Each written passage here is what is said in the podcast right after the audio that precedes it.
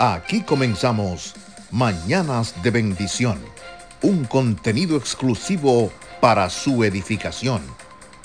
Tenemos algo en común, un mismo sentir. Muy buenos días, eh, mi gente hermosa. ¿Qué tal una tacita de café con sabor a bendición? ¿Cómo están ustedes? Gracias a nuestro Abacadosh, a nuestro Padre Santo, porque hoy nuevamente me pueden escuchar y quiere decir entonces que Él le devolvió a la vida. Así que en este día, hoy, un día tan especial porque estamos vivos, aprendamos a perdonar porque es imposible caminar feliz por la vida con tantas heridas abiertas. Aprende a perdonar en esta mañana. Llama, pide perdón. Perdona a aquel que te hirió y verás cómo la vida va a dar un rumbo diferente.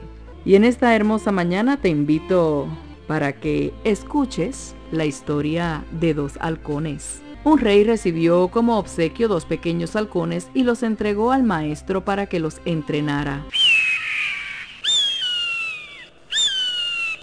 Al cabo de unos meses, el maestro le informó al rey que uno de los halcones estaba perfectamente, pero que el otro se comportaba de forma muy extraña. No se había movido de la rama donde lo dejó desde el día en que llegó. Al día siguiente, desde su ventana, el monarca pudo observar que el ave aún continuaba inmóvil. Como nadie sabía decirle lo que ocurría al halcón, el rey decidió anunciar a todo el pueblo que ofrecería una recompensa a la persona que hiciera volar el halcón. Al día siguiente, el rey se asomó de nuevo a su ventana y vio con asombro que el halcón estaba volando.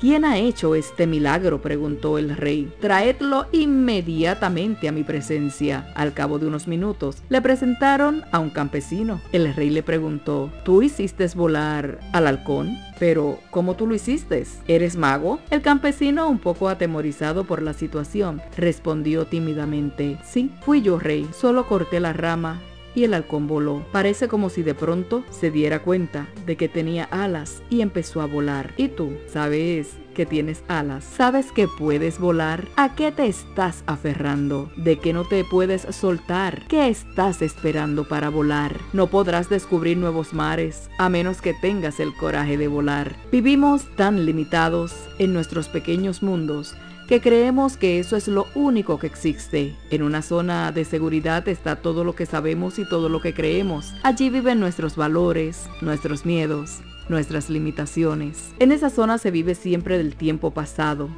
de la historia. Todo nos resulta conocido y por lo tanto muy fácil.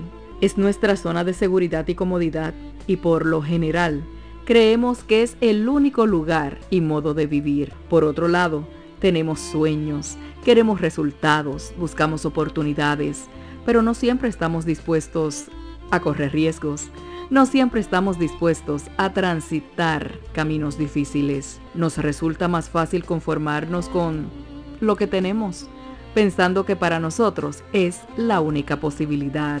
No puedes ni imaginar cómo cambiará tu vida cuando seas capaz de ampliar tu zona de seguridad cuando estés dispuesto a correr riesgos y aprendas a caminar en la cuerda floja, delante de ti se abrirá de pronto un mar de oportunidades y sorpresas que nunca imaginaste. Pero déjame decirte algo, si tú como el halcón de la historia te resistes a volar, simplemente por comodidad, pereza o porque no sabes que tienes esta capacidad, Yahweh Elohim, Dios, enviará a alguien que te corte la rama que te está esclavizando a un estilo de vida vacía, monótona y sin sentido. Así que en este día, suéltate, abandónate en sus manos, en las manos del Creador, y vuela.